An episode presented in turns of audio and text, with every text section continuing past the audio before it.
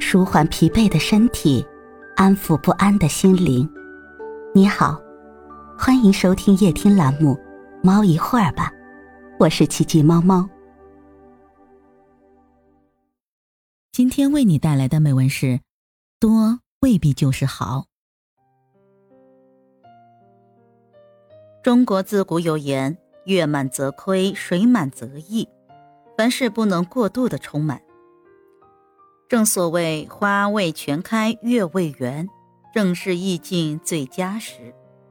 生命的意义在于内心的丰盈，而绝非外在的拥有。如果一味的追求与索取，只会被表面的浮华与不实所拖累。当所拥有的超过了所能承受的极限时，就如同鸟翼系上了黄金，虽然一时看起来金光闪闪、华丽无比，但注定会使它举步维艰，慢慢的失去飞翔的能力，最终落得从高空处跌落的悲惨结局。生活中的我们总在苦苦追寻着各种身外之物，如果没有达到预期的效果，便会心生不满，势必还要采取其他手段达到目的。就算得偿所愿，实现心中所想，也不会甘心就此停下脚步，还会希望得到多一些，再多一些。人们总是羡慕自己没有拥有的，所以便会不加选择的疯狂连取。但是，当我们拥有越来越多的物质生活后，烦恼也会成比例的不断增加，因为一旦拥有过，便不会轻易选择放弃。生活中有太多的选择，有选择就会有舍弃，有舍弃就会有不安和心痛。其实我们很少想过自己真正所需要的是什么，需要多少。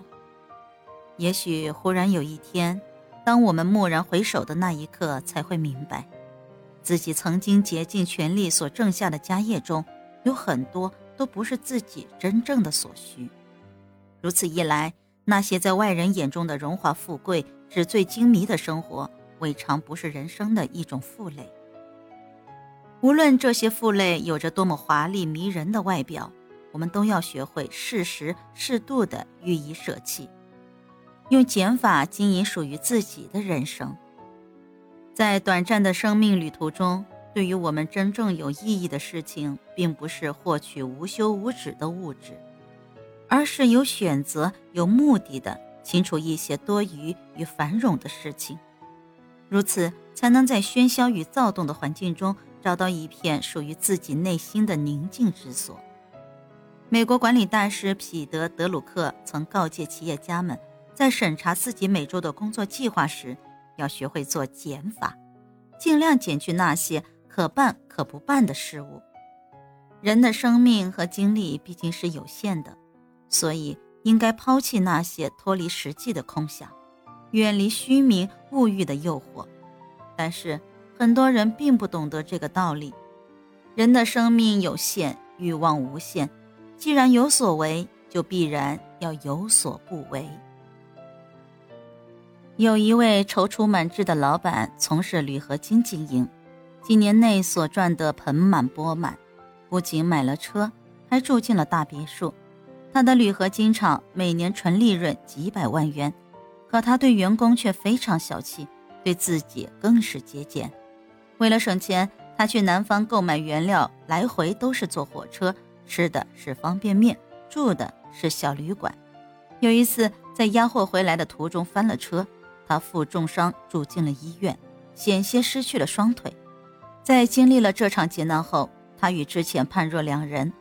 无论是在家还是出差，他都尽可能的照顾好自己和家人，然后才是他曾经视为生命一般的公司。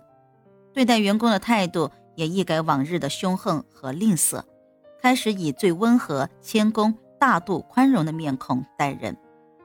有些人颇为费解的问他，他直言不讳道：“以前我是用加法来衡量人生，人活着就要日积月累的发展。”要如滚雪球一般的赚钱。自从出事后，我发觉人生应该适宜的做减法。假如上次我被压死或成为残疾，一切都不复存在，人生也会失去意义。所以，不要把人生的目标定得过高，比起健康的活着，其他都显得微不足道。当生命中充斥着多余的物质时，我们就必须学会运用减法来经营人生。只有如此，生命才能在褪尽繁华之后，回归到最初的纯真状态。有些人迷惑于外在的繁华，不肯从中退出，所以他们很难体味到生命的真谛；而有些人则很幸运，他们既能在获得享受自己的拥有，又能在满目繁华中急流勇退，更能在面对失去时心怀坦然。过度执着于繁华物质的人，因为不愿褪去繁华，所以最终只能被多余的物质所拖累。相反，能够勇于褪去繁华之人，则必将拥有最真、最纯的自我，终可以体验到生命的真谛。四十岁时，吉姆特纳继承了市值高达三十多亿美元资产的莱斯勒石油公司。人们都以为新上任的总裁会大干一番，然而他却组建起一个评估团，对公司资产做了全面盘点，以五十年作为基数。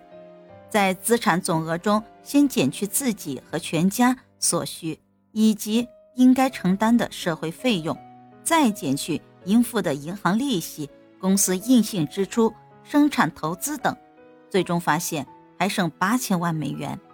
他从这笔钱中拿出三千万美元，为家乡建立了一所大学，余下的全部捐给了美国社会福利基金会。人们对他的这一举动大为不解。吉姆特纳平静地说：“这笔钱对我已经没有任何的实质性的意义，留着它反而会成为一种累赘，减去它就是减去了我生命中的负担。在员工的印象中，永远看不到吉姆特纳有愁眉苦脸的时候。加勒比海的那次海啸给公司的油井造成了一亿多美元的损失，吉姆特纳在董事会上依然谈笑风生地说。”纵然减去一亿美元，我还是比你们富有十倍，我就有多于你们十倍的快乐。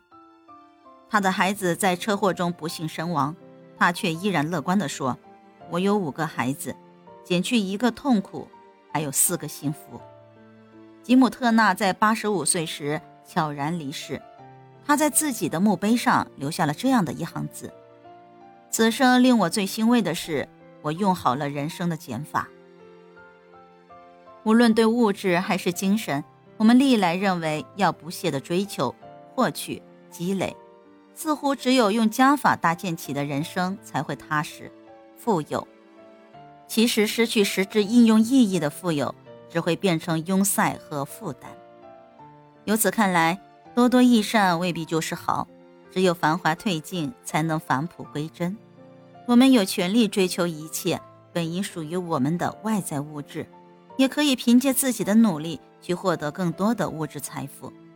可是，当外在的物质财富达到一定程度时，或者说超过所能享受的程度时，我们就不要再一味的追求和索取，否则只会被表面的浮华所拖累。我们需要用好人生的减法，使自己达到返璞归真的另一种境界。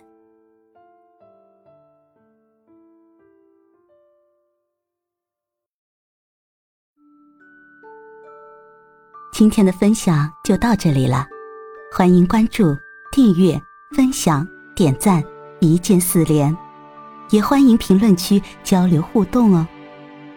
祝您晚安，我们明天再会。